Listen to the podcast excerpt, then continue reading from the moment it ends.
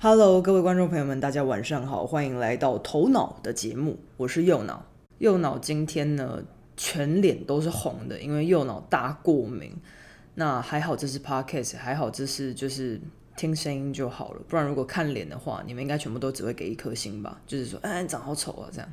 今天想跟各位聊聊顶尖中的顶尖，卓越中的卓越，世界首富贝尔纳阿尔诺的故事。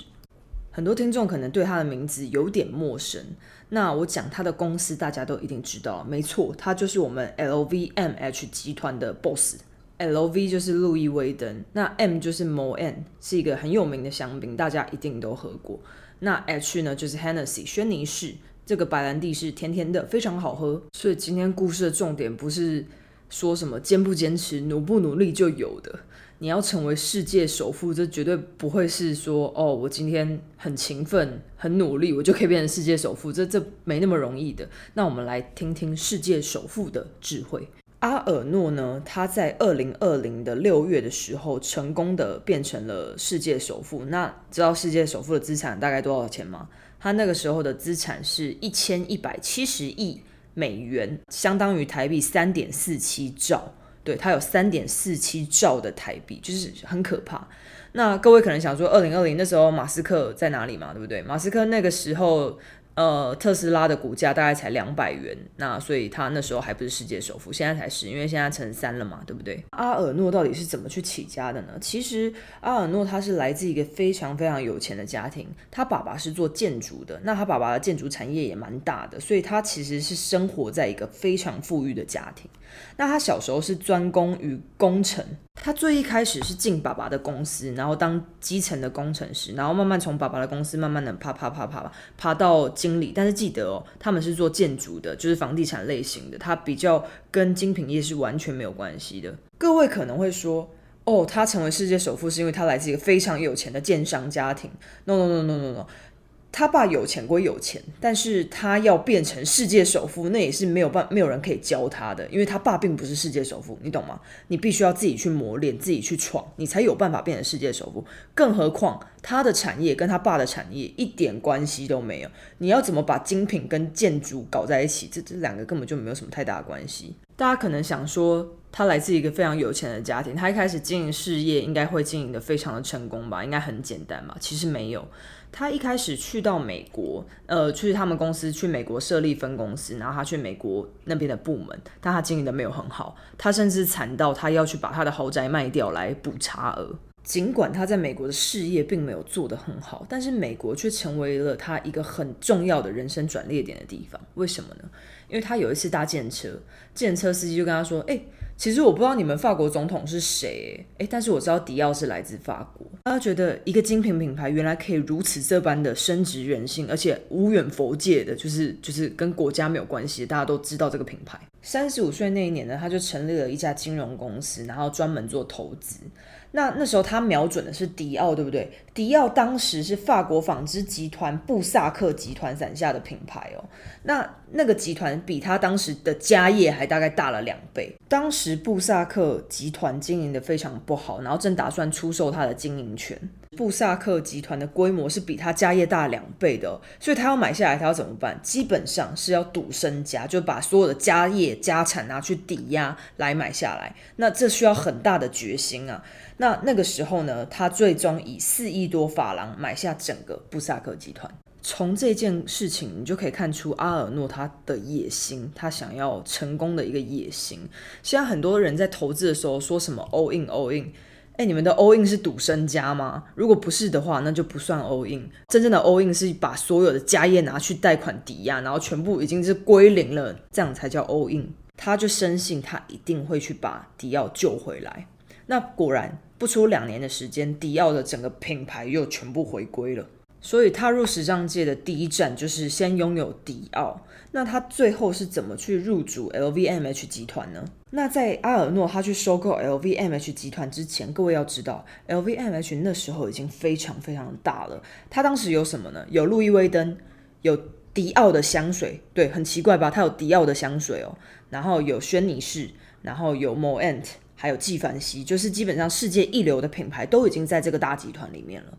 所以阿尔诺他的金融公司在要收购 LVMH 集团之前呢，是做了非常非常多的准备的。为什么？因为这是一个大集团，哦，所以他一方面呢就出售旗下的就利润比较低的公司啊，他去筹资金嘛。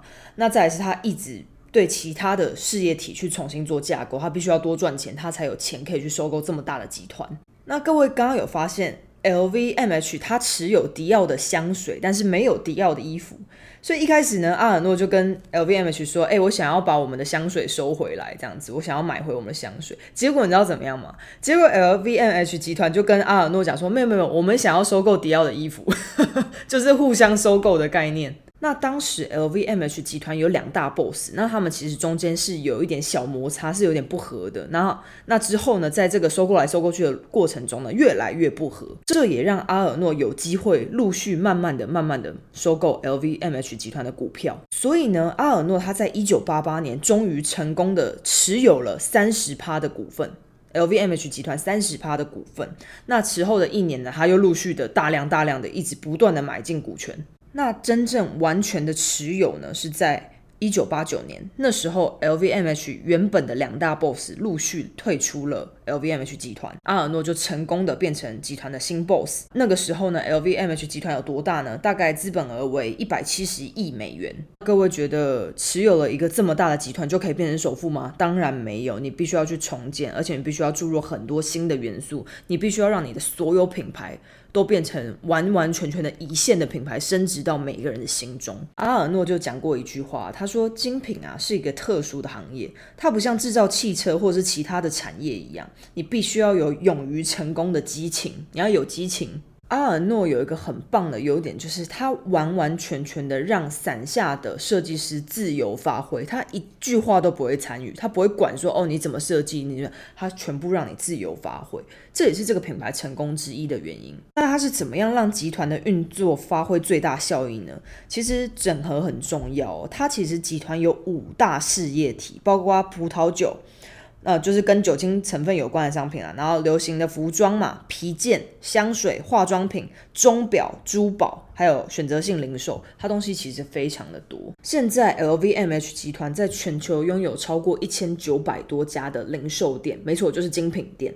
那员工超过六万四千人，我觉得这真的是很夸张，精品界的龙头。各位走到一零一就知道了，一零一的商场一到五楼。里面的品牌大概有八成是集团伞下的。在这边，我很想问大家一个问题：如果啊，当时你有四亿法郎的身价，如果你有四亿法郎，你现在有四亿法郎的身价，好了，你愿意把它全部拿去赌一个事业吗？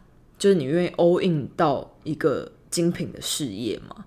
四亿法郎大概换算成现在的台币，大概十八亿左右，十八亿台币。如果你出生就有十八亿台币。你愿意这样去 all in 吗？有十八亿的身价，然后你要投入，算是赌到一个你完全不是很了解的领域。你原本家里是做建筑的，你后来要跳到精品，各位会这么做吗？还是各位会把十八亿放在一个稳定保守成长的地方，然后就这样过好几辈子了？到底是哪一个呢？没有对错啦，这个没有对错。我觉得就是他当然是当初敢愿意这样子去操作。他才会有今天嘛，他才会先持有到迪奥，最后再持有到整个 LVMH 嘛，这是第一步。但是可能很多的，不要说一般人了，很多的有钱人，他也不一定会去踏出那一步。我觉得阿尔诺成功的关键，当然跟他家里很 support 他也有很大的关系以外，我觉得最重要的是他的野心，他非常有一个就是我要在精品业称霸的一个野心。因为这样的野心，所以他愿意赌上身家去买下迪奥。那因为这样的野心，他又愿意再次、二次的赌上身家，去慢慢的、陆续的把整个 LVMH 集团去收购掉。野心并不是一个负面的词汇哦，野心其实是欲望的一个升级版，就是你有多渴望、多渴望去完成一件事情。野心也是在你成功道路上，你要成为你的领域的顶尖或专家道路上。不可或缺的元素。有些人达到了一个初阶的目标，或是一个中阶的目标，好了，可能就安逸了，就就哦，就结束了。我这一辈子这样就 OK 了，我没有要再往上追求。但是如果持续一直不断追求卓越，一直往上的人呢，这就叫野心，他一定会成为他的领域的顶尖。所以，让我们期许自己拥有坚持、努力不懈。哦，不断卓越，然后追求远大目标的野心吧，好不好？那今天的故事就讲到这边，我是右脑，那我们下集再见。